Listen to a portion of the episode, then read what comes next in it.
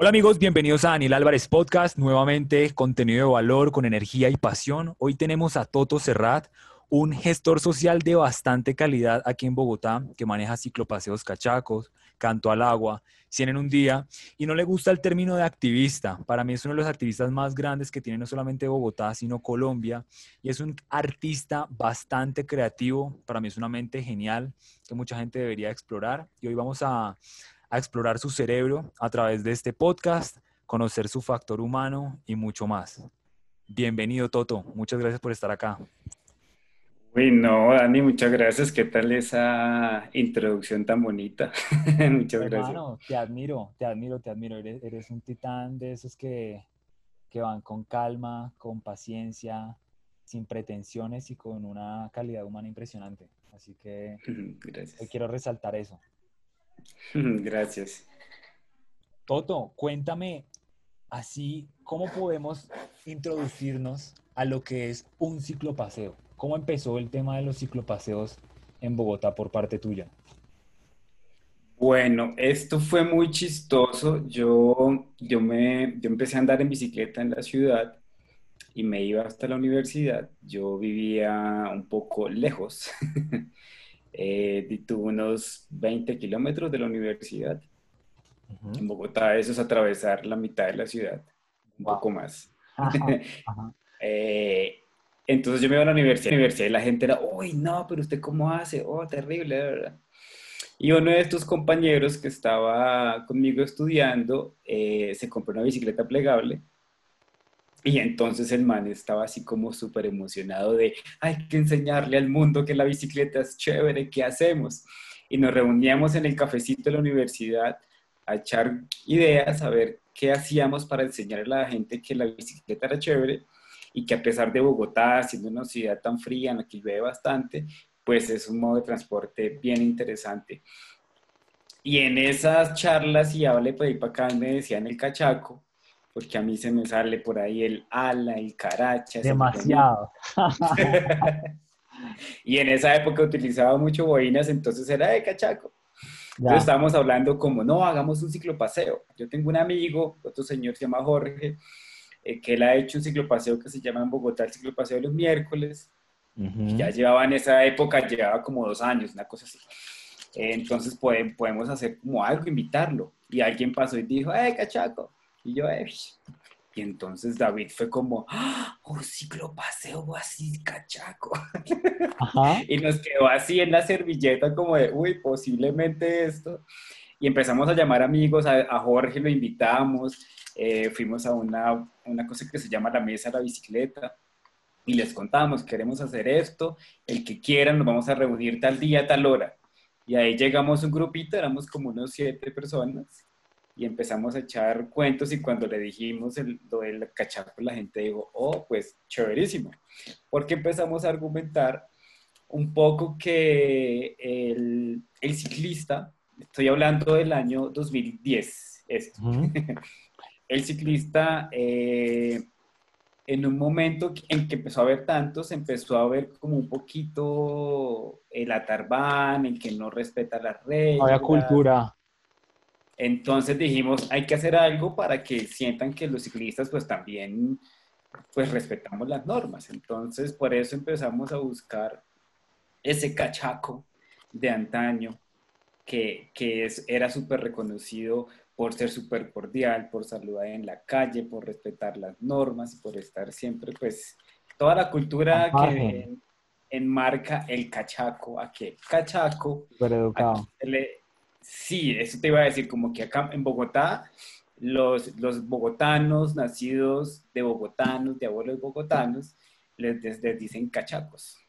Ya. Por eso Sí, tú eres, el ejemplo máximo de ello. Aparte, me, me, me satisface mucho aprender de tu educación. En verdad, de resaltar. Cuéntame el primer ciclo paseo de cuántas personas fue hoy y hoy por hoy a la actualidad, bueno, el último que se realizó después, independientemente de la pandemia, ¿a cuántas personas ha llegado? Pues mira, ese primer ciclo paseo nosotros dijimos, no, pues eh, vamos a buscarle tres objetivos principales. El primero, pues promover la bicicleta. El segundo, traer a este cachaco de antaño y esas buenas costumbres. y de paso el tema de la moda. Entonces dijimos, bueno, vamos a traer a este cachaco de los 40 que era súper educado, súper chillado, como decimos acá.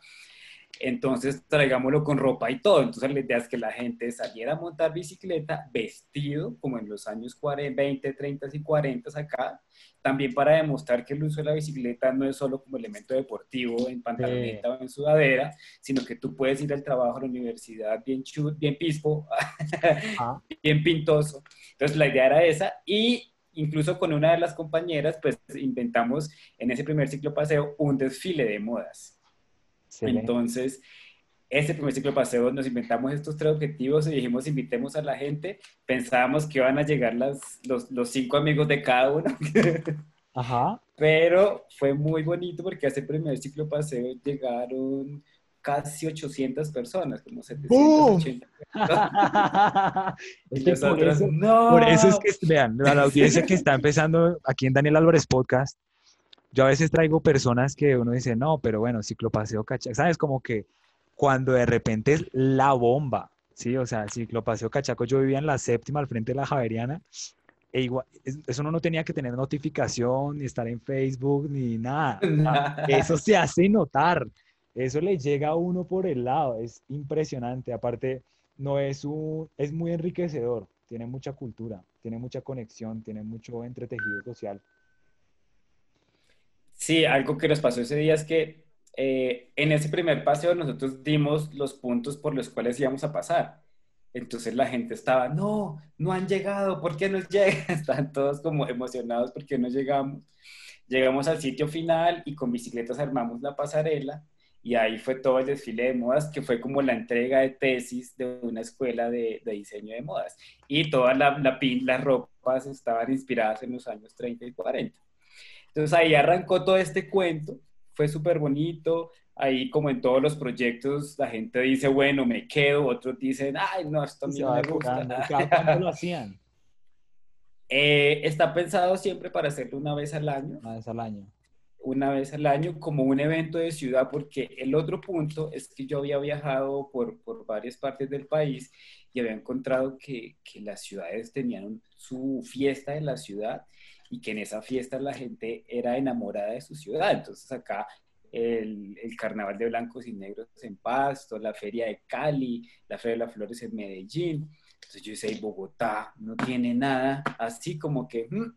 Entonces uno de los objetivos que siempre le he hecho mucha fuerza es a que sea la fiesta de Bogotá, que inicialmente será con bicicletas, pero yo imagino que de aquí a 30 años pues ya sea como toda una cosa de comparsas con carros antiguos, con, en fin.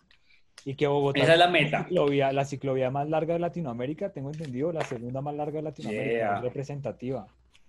Ha sido un ejemplo para todo el mundo. Y, y, bueno, ahí arrancamos. Y cada año escogimos, el Bogotá cumpleaños en el mes de agosto, en las, en las primeras semanas. Y nosotros lo hacemos el tercer fin de semana de agosto como para no competir con las festividades distritales. Pero hacerlo hermano, ajá. Sino hacer un complemento de, de, todo lo que pasa en ese mes de agosto en torno a Bogotá. Y esta vaina fue creciendo exponencialmente, ya el siguiente año eran 1.200 personas, no. al siguiente 2.000, y ya en, en, el último que vamos van 6.000 personas. 6.000 personas, ¿en cuántos años se logró esa acogida?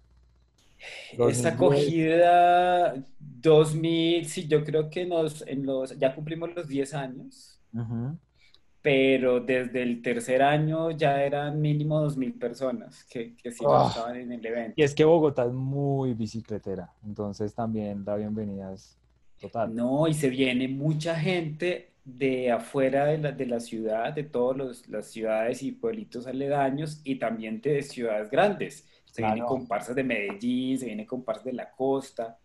Y aquí pasó algo y es que cuando los automóviles llegaron a Bogotá, entonces la gente empezó a comprar carro porque antes andaban en bicicleta, que era el medio de transporte. Y cuando empezaron a llegar los carros y pues los buses y todo esto, la bicicleta se empezó a volver allá un, en el rinconcito y con el tiempo empezaron a llevarla a las fincas aledañas aquí a Bogotá o a, llevarlas así como a los pueblos. Entonces la mayoría de todos los pueblos alrededor de Bogotá tienen unas bicicletas espectaculares que son tremendas clásicas reliquias. Reliquias, que verlas en la casa, o sea, que, que se sacan para ello, ¿no? Como para el espectáculo. Y lo más chévere es que funcionan. No, es, no es como que está ahí quietecita, sino el señor de un 60 antiguo, Es ver un carro antiguo con vida andando en la ciudad. Y aparte las personas y toda la, la vestimenta, de, es, es, es espectacular. A mí eso es lo que más me gusta, como ver las familias que durante todo el año se están preparando, que la pinta que me voy a poner, cómo voy a ir.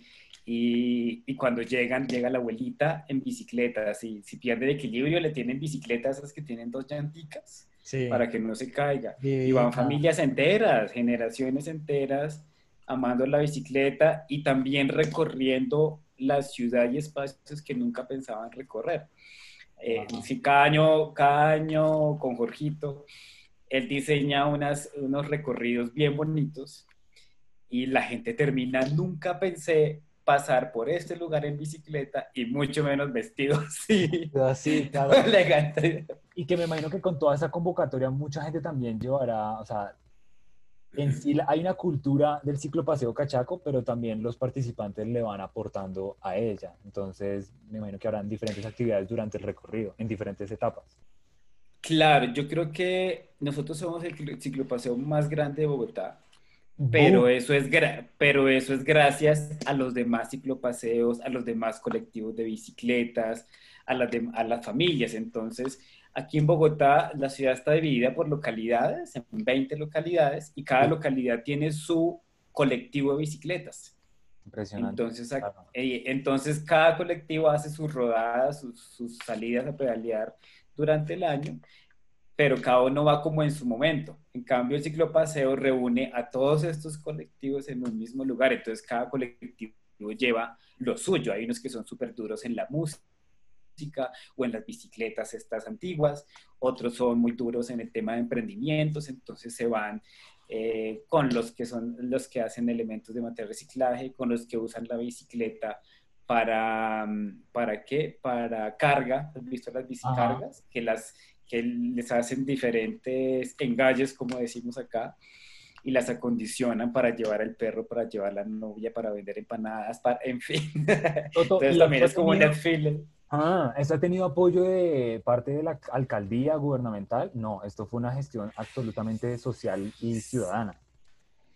Sí, esto nosotros lo arrancamos como de ciudadanos para ciudadanos, un poco porque hay algo que pasa con, las, con la administración distrital y es que los proyectos pasan durante la administración. Cuando llega otra nueva administración, borrón y, borrón y cuenta nueva porque eso es de la anterior. Entonces dijimos, para que no nos pase eso, y sea transversal a cualquier eh, partido o administración, pues lo hacemos de ciudadanos para ciudadanos. Algún año intentamos recibir eh, un apoyo económico de parte de ellos, pero el apoyo de ellos sí fue chévere, pues mucha plata, pero en torno a regalar premios, a dar premios, a hacer un bazar, a hacer... Sí, sí, sí. Y, La, y la gente no va al ciclo paseo para que le regalen bicicleta porque incluso ya tiene bicicleta. Sí, es otra onda. Era como, no, vamos a regalar 25 millones de bicicletas. y yo, pero... Yo, pero la gente va en bicicleta, ya no quieren, sea, claro. ustedes no, no es su cuento. Queremos que esto se convierta en, en, el evento de ciudad, en la fiesta de Bogotá, que claramente tiene que tener apoyo del distrito, pero de una manera en que se fomente la cultura, en que se fomente... que se eh, respeten los, lineamientos de Oriente, Exacto. Paseo Cachaco. Oye, Toto. Incluso, dime. Y cuéntame un poco más de ti, qué te nace, qué te llama, qué te apasiona, qué te, qué te mueve a ser un no eres un activista, pero ¿qué te mueve a ser un gestor social tan grande? Porque tú estás también metido en 100 en un día, que es otro monstruo aquí en Bogotá, eh, que mueve corazones, que transforma la ciudad. Cuéntanos un poco de esto. Bueno, pues primero el tema del activismo a mí me parece a mí no me gustan las etiquetas sociales y todos estos constructos que van encasillando a la gente en, unas cosas. Y también me gusta mucho buscar el, el, significado de las palabras. Entonces yo le digo a la gente que no hay una mentira más grande ahorita que el emprendimiento, porque la misma palabra lo dice, emprendimiento. Como los, taoístas, como los, taoístas, también dicen, trabajando, entonces traba arriba. sí, un montón de cosas así. Y entonces resulta que el activismo es agitador, provocador, perturbador, o sea, nada que ver conmigo. Y eso es un activista en realidad, el significado de su palabra. Ya. Entonces. Eres un artista. Mira, te la voy a poner así, tú eres un artista. y el otro contexto que tiene el, activismo va con el cuento político partidista, que tampoco soy ni de allí ni de acá y que no me gusta que me, que me señalen que porque me gusta el ambiente, entonces soy de tal lado o si me gustan las cosas chéveres o del otro. Entonces, por eso no me gusta el término. Pero entonces... Son las negativas de también tener un gran impacto, porque si fueses una persona que mueve pocas personas, a lo mejor pues sería como, bueno, es una persona, eres un activista, no eres tan, tan impactante, pero ya cuando logras mover masas, la gente empieza a ver hacia qué partido estás, hacia qué línea. Es muy chistoso. Es muy chistoso que la gente cuando ve que uno está haciendo cosas por la ciudad, por su entorno, piensa que uno está haciendo política, o sea, que uno está buscando votos. o que está queriendo hacer un, negocio también. Que por algo la gente es, pero ¿por qué lo hace? Y yo le digo a la gente, es que para mí mi casa es la ciudad, no es solo mi apartamento y mi sala para mí toda la, ciudad es mi casa, entonces me importa que todo esté bien, a mí me gusta andar tranquilo por donde esté y si no me gusta algo, pues en lugar de echarle la culpa al vecino, al político de turno, si no me gusta algo, pues yo mismo puedo ser parte de esa transformación. Eres un ejemplo de excelente ciudadano. Y cuéntame, ¿qué es 100 en un día? Y por eso surgió 100 en un día. 100 en un día es un movimiento ciudadano que surgió con el fin de hacer que la gente pasara de esa quejadera a la acción. Ajá. Eso también, esto fue en el 2012, eh, una reunión de diferentes colectivos y personas que estábamos haciendo acciones ciudadanas. Eh, tomamos una serie de workshops y talleres que hicieron unos daneses que vinieron a Colombia, que se llaman los Chaos Pilot y ellos mismos convocaron a, nos convocaron a todos los que estábamos haciendo algo por la ciudad y ahí nos dio una serie de herramientas para crear algo. Y en ese crear algo dijimos, bueno, hagamos acciones por la ciudad para pasar de esta queja a la acción. Y bueno, empezamos a armarlo súper chévere. Al principio éramos 20 personas. Cuando estábamos eh, conformando ya todas las, las intervenciones, éramos 60 personas porque todos habíamos llevado amigos y amigos y amigas. Entonces un día estábamos los 60 en un salón grande en el que nos reuníamos y dijimos, ¿en serio solo vamos a hacer una o dos acciones? Hagamos 100. Hagamos 100. Hagamos 100, así como echando el número. Y todo el mundo se quedó al final. Siempre después de cada taller hacíamos como una reflexión, meditación y un, un, cierre de conclusiones. Ajá. Y en la conclusión todos, y bueno, ¿y el 100 qué? Y todos, pues somos 60, si cada uno hace una, ya van 60, así que hagámosle las 100. Claro. Y ahí surgió la idea de hacer las 100 intervenciones enmarcadas en cinco categorías, intervenciones de ambiente, de arte, de espacio público, de movilidad y de conexión. Conexión es cómo se conecta la gente con otra en el espacio social. Ajá. Y la idea es salir a la calle e intervenirla, hacer una acción para cambiar y transformar esa dinámica que no me gusta. Hacer 100 acciones en un día, en cinco facetas de la ciudad. Oh, poderoso. Entonces, eso también fue muy bonito porque cuando empezamos a contar la gente, listo, nació 100 en un día, queremos hacer estas acciones, queremos transformar la ciudad desde nosotros, no esperar que lo haga el político o el vecino, sino hacerlo nosotros mismos pues ese primer año hicimos como 350 intervenciones. Eso te iba a decir, como que 100 en un día al principio sonaba bastante, como hagamos, echemos 100 en un día. Y a la hora de la verdad, a nivel ciudad, 100 en un día es... Es, muy poquito. Es, un, número simbólico, porque es, exacto, es muy poquito. Impresionante. Eso fue, eso fue muy bonito porque la gente empezó a hacer un montón de cosas y cosas que ahorita son muy normales en la ciudad pues surgieron en esos primeros 100 en un día y surgieron así con el sudor. Mi ejemplo siempre es el bicicarril del Parway. Ese bicicarril se hizo como una intervención de 100 en un día y tocó, o sea, lo estábamos haciendo y llegó la policía, que ustedes con qué permiso, que el distrito, que no sé qué, que o se van o, los llevamos a, la cárcel. Entonces nos tocó irnos y volver a la madrugada y pintarlo a la madrugada. Porque lo hacemos, porque lo hacemos, porque lo veíamos súper necesario. Amamos la ciudad y porque, sí, exacto. Y lo más bonito fue que al otro día los carros al ver la línea, porque no hicimos topes ni nada, solo la línea, las líneas de la ciclorruta, los carros empezaron a, a, respetarla. Y los ciclistas que antes iban entre carro y carro, pues empezaron a, usarlo. Es lo normal. Y eso empezó, fue súper orgánico porque nosotros lo pintamos en todo el Parkway, que es como un, un sector acá en Bogotá que tiene un separador verde muy grande y que son como unas 20 cuadras más o menos por ahí. Ajá, y que es un parque largo. Lineal. Un parque lineal, exacto. Entonces lo pintamos y no es que estuvimos todo el día diciendo a los ciclistas, venga por aquí o a los carros, nada, lo pintamos a la madrugada así escondidas. evidente que cuando lo hicieron yo dije, bueno, pues es que hace mucho tiro que hacerlo y dos, yo no sabía que lo habían hecho 100 en un día. O sea, está tan lo hicimos. hecho que simplemente uno piensa que hace parte de, pues, la forma de la ciudad. Y al principio fue la pelea de que lo iban a borrar. Claro. El distrito y, y la misma comunidad del barrio fue, pero ¿por qué van a borrar si funciona? Claro. Y se volvió un ejemplo de ciudad, no solo para Bogotá, sino para toda Latinoamérica, que Bogotá siempre muestra sus bicicarriles. Y resulta que el primer bicicarril pues lo hicimos gracias a CNN. No, y cuántas acciones no habrán así de evidentes que es como, no, pues es que así debería ser, simplemente que el distrito o lo que sea no lo ha autorizado, pero pues toda la comunidad lo ve reflejado de una forma positiva.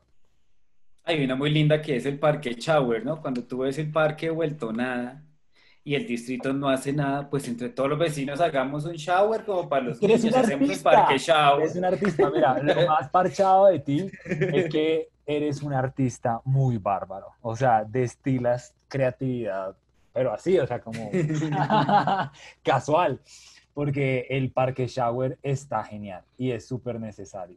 Y aparte, como es tan atractivo ese tipo de títulos e iniciativas, permite que no sea un esfuerzo el hecho de sostenerlo, sino que la comunidad se integra mucho más fácil, porque es una acción divertida, cool. Ahorita fue algo muy bonito también que, claro, con el tema de la contingencia en la que estamos, decíamos, no, este año qué vamos a hacer, terrible. Pero eh, analizando unas actividades que hemos hecho, encontramos que las golosas, las rayuelas, sí. Eh, eran un elemento de niño, ideal. de niño donde uno salta.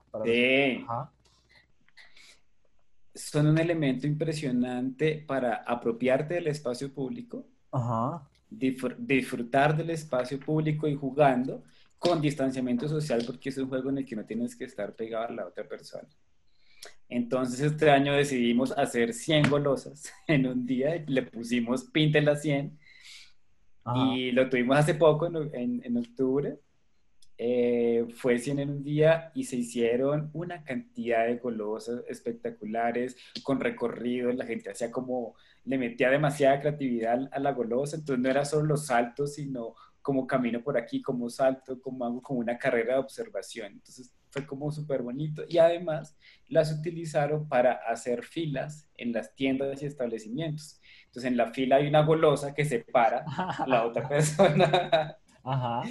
Entonces eso estaba súper bonito y es como lo que tú dices, utilizar la creatividad en pro de, de, de, de, disfrutar de la ciudad a pesar de las circunstancias. Ya.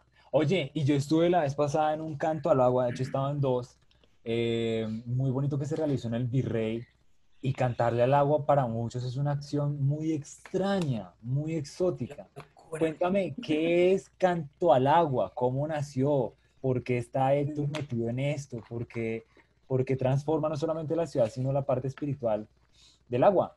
Y de nosotros, que somos 80% agua. Tan hippie. sí, pues mira, yo, a mí me gusta mucho contar el inicio de las cosas, como te has dado cuenta. Total, total, tiene una razón fundamental. Entonces, algo, algo que veníamos desde diferentes espacios haciendo con, con Héctor Buitrago de Aterciopelados, que aquí en México son muy famosos. Em, hicimos un recorrido por el río Bogotá en lancha, así con máscara como de la Segunda Guerra Mundial. Los planes, planes de Toto de fines de semana.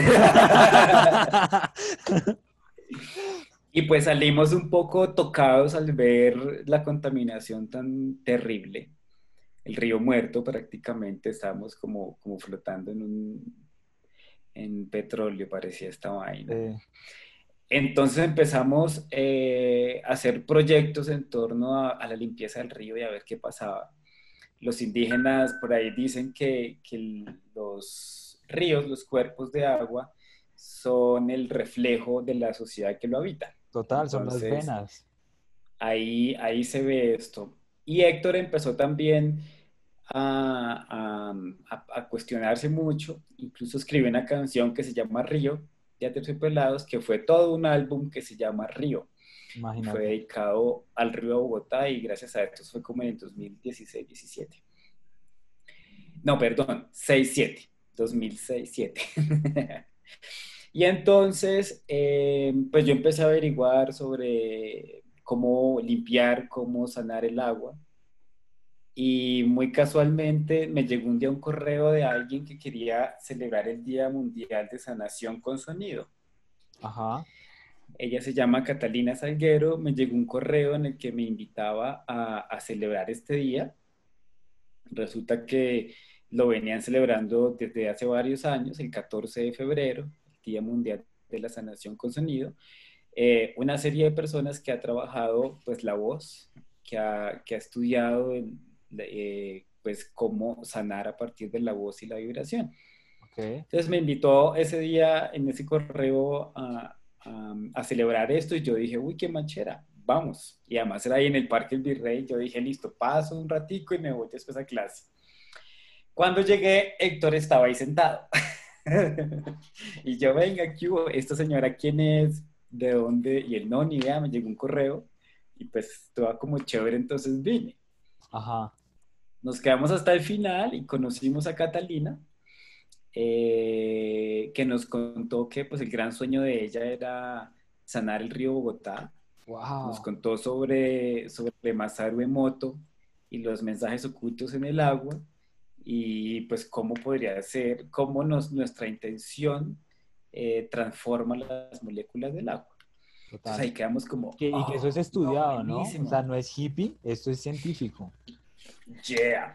Entonces yo me fui a mi clase y ellos se quedaban hablando y por la tarde me escribe Héctor, no, reunión mañana. Ya mañana estamos reunidos los tres pensando en qué íbamos a hacer para el Día del Agua, que era casi al mes, el 22 de marzo. Entonces Cata dijo, no, pues hagamos un canto al agua.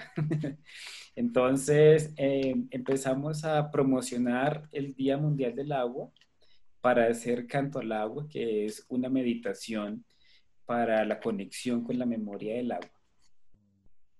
Y que de ahí empecemos a transformar el mundo y a sanar las aguas del planeta. Entonces, en Canto al Agua, lo que hacemos es como promover la meditación como una herramienta de transformación social que sí, que queremos sanar los ríos y limpiarlos, pero si no sanamos primero estos ríos y estos cuerpitos de agua, pues de nada nos sirven todas las acciones que queramos hacer, porque todo, como te dije al principio, es el reflejo de lo que llevamos por dentro y de lo que pensamos y hacemos.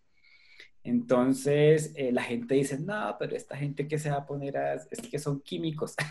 y nosotros no, es que nosotros no vamos a, sanar allá, sino que estamos es, primero a partir de la meditación, sanando nuestros pensamientos, sanando nuestras emociones, que son las mismas aguas en las emociones, eh, para que eso se vaya a ver reflejado después en el mundo.